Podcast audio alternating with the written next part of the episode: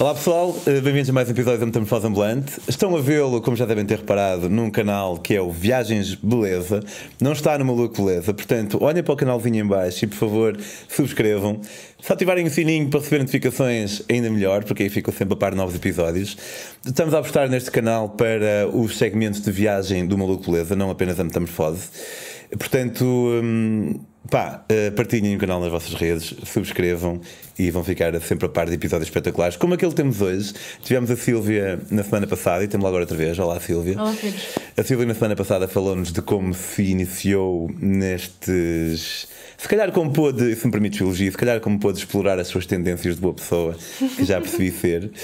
E hum, agora vai-nos contar algumas histórias de sítios que, onde acho que talvez não tenhamos nenhuma história, como a Myanmar ou a República Centro-Africana ou até a República Democrática do Congo. Fiquem por aí, vão curtir.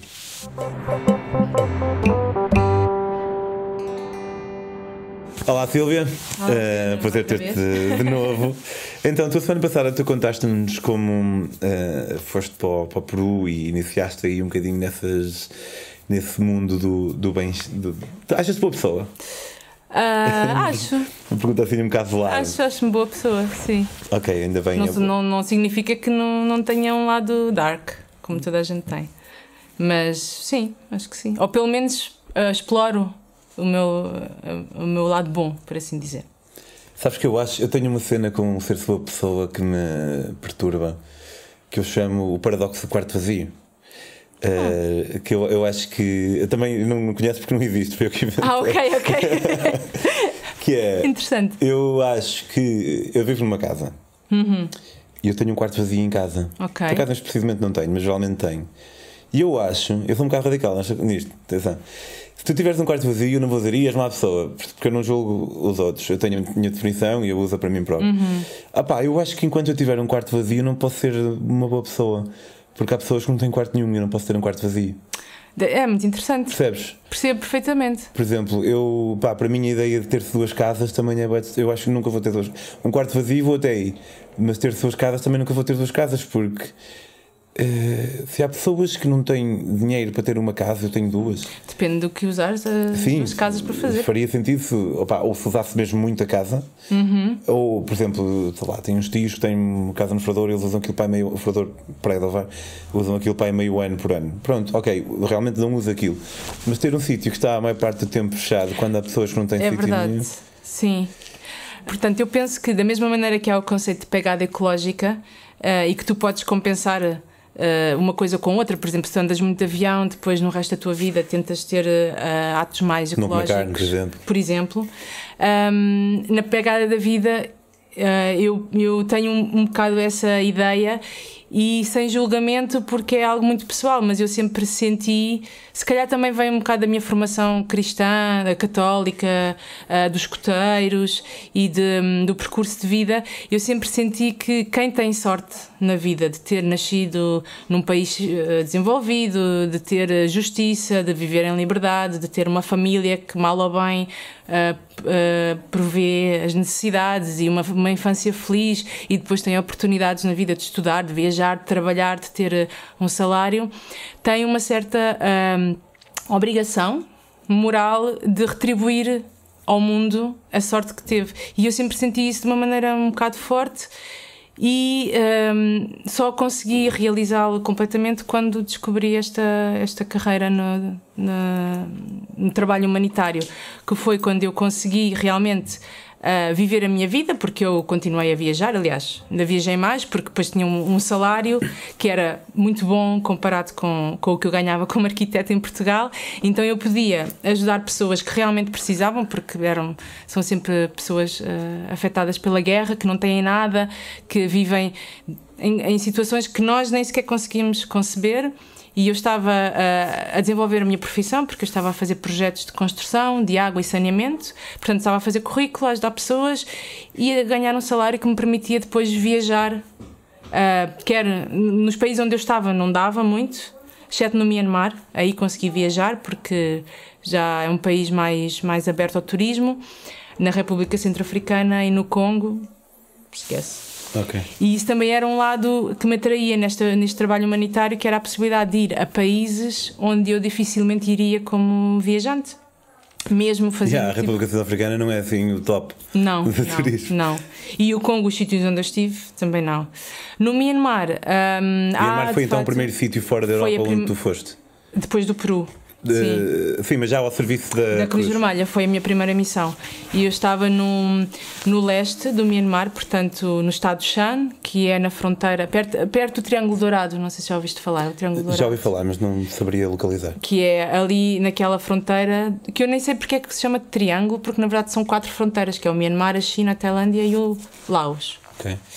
E eu estava aí perto e é uma zona que é controlada por um- uma minoria étnica de origem chinesa e que não reconhece o governo ah, birmanês e que, como tantas outras minorias étnicas no Myanmar, foram brutalmente reprimidos e são pela, pelo governo. Agora já não é uma ditadura militar, supostamente, mas bom, ainda continuam a ter muito poder os militares. Um, e então nós trabalhávamos aí e porque eram zonas onde o Estado central não chegava e portanto em termos de desenvolvimento não havia nada. E então aí por exemplo eu um, fiz alguns projetos de água e saneamento e, hum, e tenho, tenho muitas, muitas lembranças vívidas, mas uma coisa que eu me lembro que me, que me marcou muito na altura foi eh, nós estarmos em aldeias remotas, no meio das montanhas, em que as pessoas tinham de caminhar um dia inteiro para chegar à, à vila mais perto e em que viviam em casas de madeira. um, onde não havia eletricidade, não havia água canalizada, portanto havia poços ou fontes, um, mas havia rede de telemóvel Ok. e 3G. E Ok. então eu lembro-me de estar neste sítio remoto, no meio do nada, e a fazer FaceTime com amigos meus em Portugal. Foi, foi uma- era uma contradição brutal. Ahm, mas pronto, e depois o Myanmar eh, tinha. Tem, tem muito- muitas zonas onde os turistas não chegam, simplesmente porque o governo não deixa e, e que sai completamente fora da- das rotas turísticas.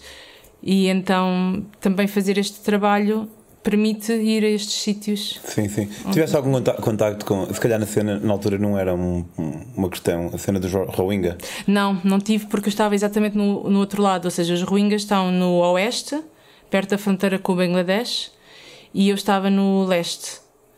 E hum, os Rohingyas já são há vários anos, o, digamos, o, a catástrofe humanitária mais famosa do Myanmar, mas há imensos. Porque é um país muito grande com muitas minorias étnicas que não são reconhecidas, que são reprimidas, e então quase que em cada, em cada estado há a sua guerra, a sua guerra civil eh, separada. Ok. Então estiveste no Myanmar e depois eh, a seguir é que foste para a República. República Centro-Africana. Eu Exatamente. conheci muito pouca gente tenha lá estado. Havia muitos portugueses, Mas, por tipo, acaso. Uh, tiveste no Myanmar, quanto tempo? Ah, no Myanmar, um ano. E era para ser um ano ou. Ah, é assim, normalmente as missões da Cruz Vermelha são um ano, regra geral, depois há exceções. E então eu quando fui, ah, ao, pr- ao princípio era só sete meses o contrato, mas a perspectiva já era de depois, se tudo corresse bem, de prolongar. Estava dependente do orçamento. Então depois prolonguei e acabei por ficar um ano. E estás lá e eles dizem agora tens que ir para o outro lado, escolhe ou, ou eles é que escolhem por ti? Ah, não, eles é que escolhem por ti. Ao princípio tu não escolhes. Ahm, depois podes começar a, a exprimir alguma, alguma, opini- alguma vontade do género gostava mais de ir para ali, eu gostava mais de ir para ali, mas ao princípio tu não escolhes. Mas quando eu estava no Myanmar, ainda estava a meio da missão, há seis meses, sete meses, e eles propuseram-me ir para a República Centro-Africana, para Bangui, para a capital. E qual foi a tua reação? Uh, foi, foi contraditória, porque por um lado eu queria muito ir para a África, porque eu tinha esta cena de, de queria ir para a África com a Cruz Vermelha. E então Bangui era a primeira oportunidade de ir para a África e eu sabia que Bangui tinha, era, um, era um dos contextos, é- era e é um dos contextos mais difíceis da Cruz Vermelha. Há assim uns quantos que é o Sudão do Sul, o Congo, República Centro-Africana, a Somália, Síria, imagino. Somália, a Síria, o Iraque, Iémen.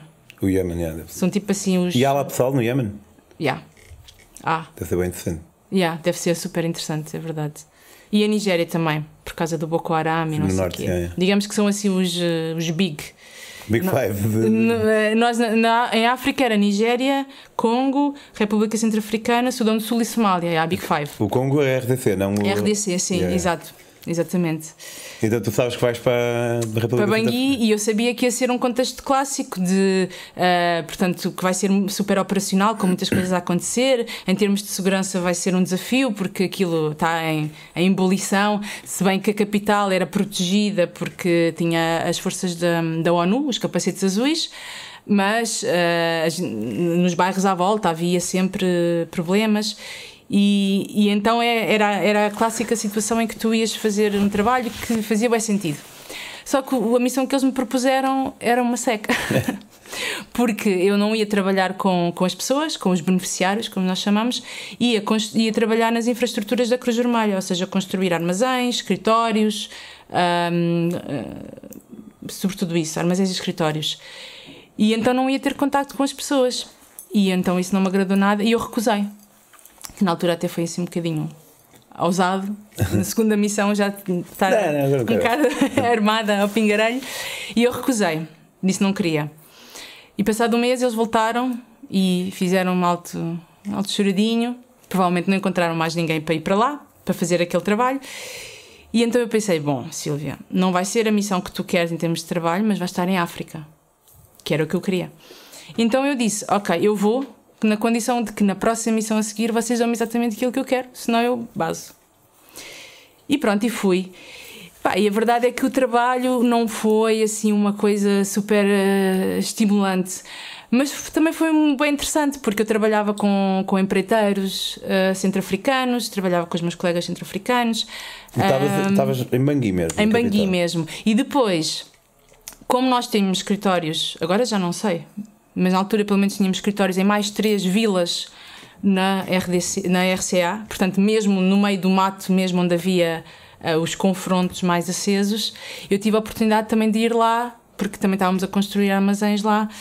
Ahm, e foi numa dessas vezes que eu fui à vila de Cagabandoro, que é uma vila perdida lá no meio da selva, ahm, e que tinha havido confrontos entre os dois lados da guerra civil, que são os, os sedentários, os agricultores e os ahm, nómadas, que se que As fações. disputam as fações que disputam o território. Depois tornou-se religiosa, portanto, cristãos contra muçulmanos, mas na origem é étnica. É étnico-territorial o conflito. E tinha havido confrontos nesta vila, e então muitas pessoas tinham, tinham fugido e tinham ido instalar-se ao pé da. Não é do aeroporto, porque aquilo não é um aeroporto, mas da, da O pista de aterragem. Aeródromo. É mesmo aeródromo, é, já puxar. é puxar. Era uma pista de aterragem. Não tinha edifício nenhum, nada. E as pessoas instalaram-se lá, então a ONU, que também estava lá, criou um campo de deslocados, que era suposto ser temporário e já lá vão não sei quantos anos, ainda lá estão. E então eu tinha ido lá para fazer, eh, para seguir as obras de, do, de um armazém que nós estávamos a construir lá ao pé do escritório. E aí era o fim de semana do 1 de maio, que ia ser fim de semana prolongado. E então eu fui quarta-feira e ia de avião, no avião da Cruz Vermelha, porque na República Centro-Africana não há voos comerciais. Uma- Tipo uma avioneta. Uma avionetazinha da Cruz Vermelha mesmo, nós chamamos o RED, Deve ser altamente. Consegues ver para baixo? Consegues. Aquilo no fundo é um autocarro que anda um bocadinho mais é. acima, porque é pequenino, abana todo, com, com até, até tens náusea. Com... Estou-te a imaginar, parece um filme mesmo. De, de, de, até estou um bocado a inveja. Tipo África Minha, estás a ver? Yeah, exatamente, exatamente, exatamente. Não, é. é- Foi, é- lá está, são este tipo de experiências que, que tu Estou aqui, tens. Exatamente. E então eu ia na quarta e voltava na sexta para Bangui, porque depois era o fim de semana prolongado, ia haver uma, uma mega festa num- numa casa das Nações Unidas, com piscina, não sei o quê, aquelas cenas mesmo atípica hum, expatriado, bolha Yeah. de expatriado. Hum, e apesar de eu não ser muito dessas, de não ser muito desse ambiente, mas pronto, estava a contar isso, essa festa, só que o destino, mais uma vez, não quis. E o que é que aconteceu? Na sexta-feira, quando eu estava na pista de aterragem à espera do avião, que só me vinha buscar a mim, o avião sobrevoa, mas entretanto as pessoas do campo de, de deslocados invadem a pista. Porque, porque já naquela altura eh, a, população local estava muito eh, descontente com a atuação dos capacetes azuis. e hoje em dia ainda continua a, a contestação, já lá vão uns anitos. E então o que é que eles fizeram? Invadiram a pista porque eles sabiam que a pista era a, era a rota de entrada e saída das organizações humanitárias. E portanto eles invadiram a pista e os aviões não podendo aterrar nem, nem descolar ia, um, ia afetar imenso, ia chamar muita atenção e eles iam ganhar visibilidade.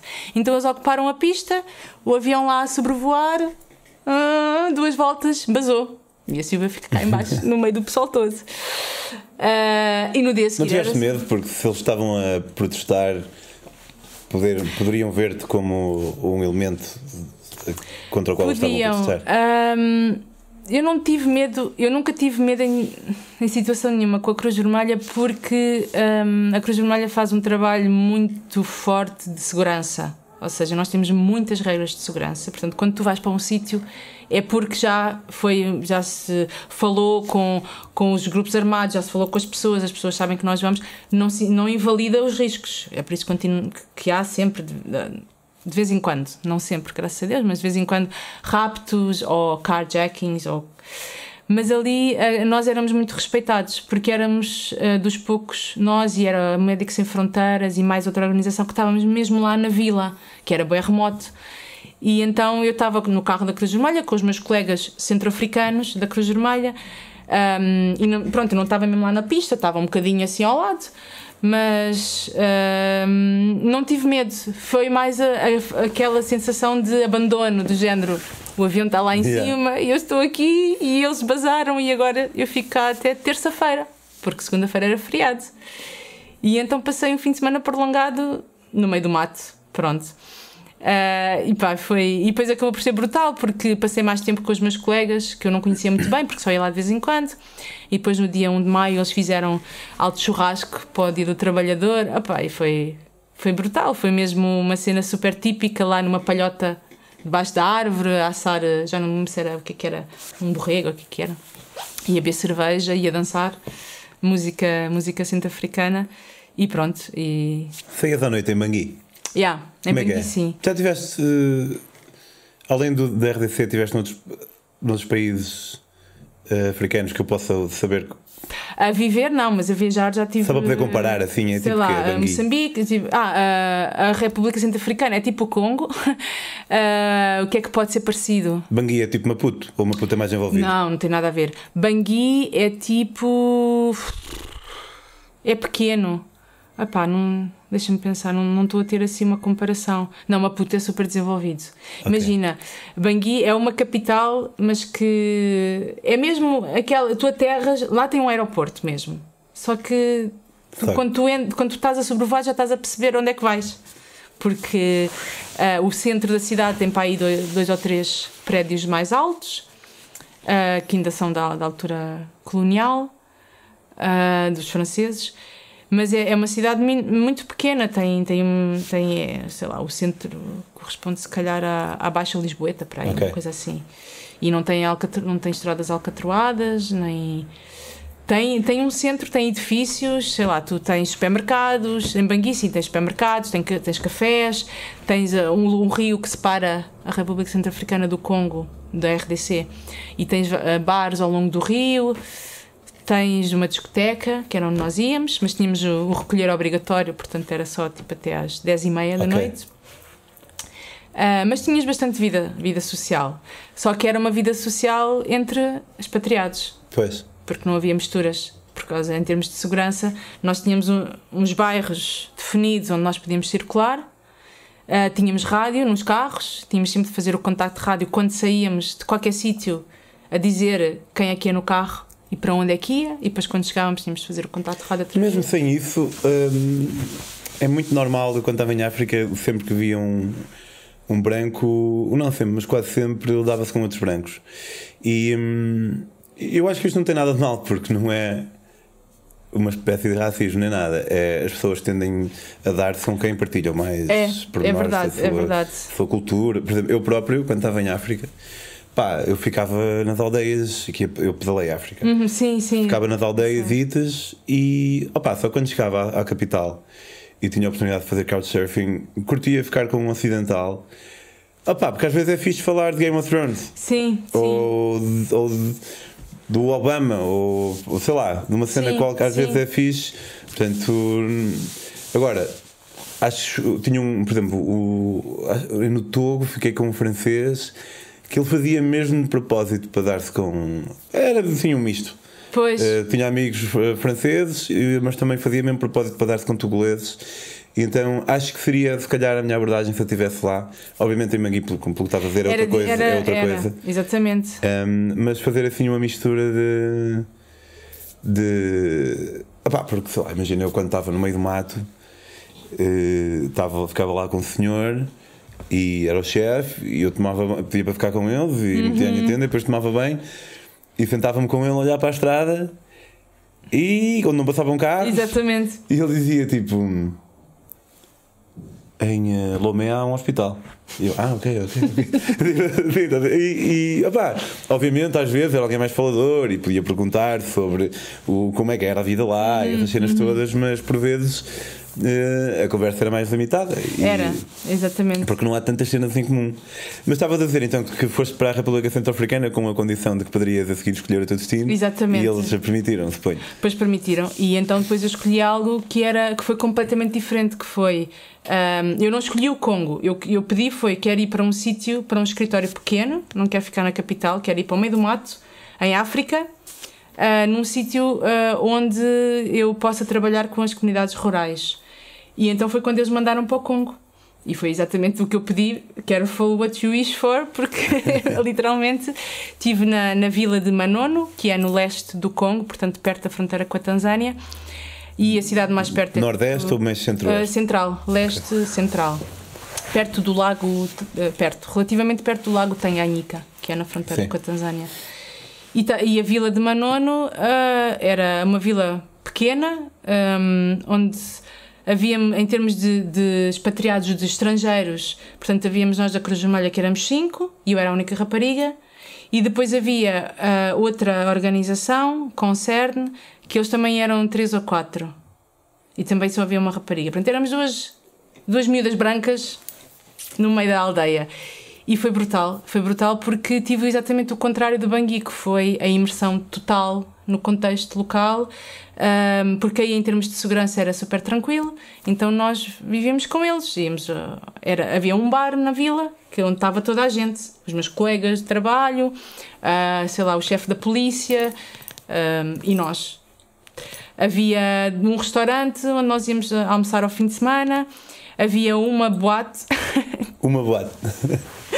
que era gerida pelos padres e que efetivamente se chamava em francês Chez les Prêtres, em casa dos Uma padres. boate, mas Uma, uma, uma discoteca com. eh, para dançar, com música para dançar. Ok. Uma boate, como em francês, que é a Gerida pelos padres. que era pai do tamanho desta, deste estúdio e o pessoal ag- aglomerava-se lá dentro para, hum, para dançar. E, e então aí foi. Foi, foi o, o pico, digamos, o auge da minha experiência humanitária. Foi tipo aquele conceito que eu tinha do, de, fazer, eh, eh, de fazer trabalho humanitário no meio de uma. em África, e então e todos os, eh, todos os clichês bateu. E foi, foi brutal porque fizemos um trabalho muito bom, porque havia um conflito étnico também em aldeias perdidas no meio do mato, em que não chegavam carros há, há 30 anos. A última vez que tinha passado um carro, que a estrada tinha sido completamente engolida pela floresta. E então nós trabalhámos com as pessoas primeiro para, para restaurar a estrada. Para, no princípio nós íamos lá de moto, motocross Ok. para lá Nice. chegar às aldeias. Só depois é que conseguimos chegar de jeep. E, e depois chegaram os caminhões e foi. Portanto, o pessoal desbravou a, a estrada, fez uma nova ou tipo ela estava lá? Não, era de terra batida. Ok, Era terra batida, era só tipo um carreiro que foi E alargado. não chegavam lá caminhões há 30 anos. Exatamente. Porque o pessoal decidiu desinvestir naquilo? Ah, Porque aquilo era. Na altura dos. Na altura de. de- da- quando o Congo era uma colónia belga, hum, aquela zona era muito rica por causa do, do algodão e por causa dos minérios. E tu ainda hoje vês, hum, que nós chamávamos a arqueologia industrial, vês eh, lá hum, instalações de, de- das minas um pouco perdidas assim pelo território. E Manono era, havia eletricidade, havia, havia água canalizada, tipo, há 60 anos atrás. Depois, com a independência, como aconteceu um pouco por todo o Congo, porque aquilo também é um território gigante, um, é o Congo é como da França até à Polónia. Sim, Portanto, é, é um país. E então as estruturas caíram completamente, ficaram completamente ao abandono, porque o Estado não, não chega, o Estado não existe. O Congo é um. Existe em Kinshasa e nas grandes cidades, um, um pouco pelo país, mas depois, quando tu sais das cidades e vais para, para as aldeias, não existe Estado. E então são as organizações humanitárias e as ONGs locais que um pouco substituem o Estado para chegar, para levar cuidados de saúde, educação. Um, e nós, no nosso caso, o meu trabalho era a, a água, fornecimento de água, portanto, construímos poços lá no meio das aldeias. Mas pronto, foi todo esse processo de chegar lá, de mota, falar com as pessoas. Uh, depois foi muito engraçado porque eles lá falam o Swahili, e eu adoro, é a minha língua preferida. E então eu aprendi um bocadinho e ao final Sei de uma um palavra, ano... Exato. É o que nós somos. Exato, é um branco. nós somos. Exatamente, era, era o que eu era. E era o na- que tu ouvias toda a hora, se calhar. Não sei, É. porque eu em África chamava-me branco, sem exagero, 40 vezes por dia. Sim. Eu passava a pedalar e falava, hey, white boy. Era, eu, na aldeia lá em Manoa não era, eu ia, ia a pé porque eu gostava de ir a pé do escritório para casa, então era sempre, eu ia a passar, Muzungu, Muzungu, Jambo, Jambo, Muzungu, tipo as criancinhas. Yeah, era, era muita visibilidade, tipo, não, não havia anonimato. Sim, as Não pessoas não, podias- não nos deixam esquecer que, que não somos lá. Não, É, não, não. é, por- não é por mal, não é tipo.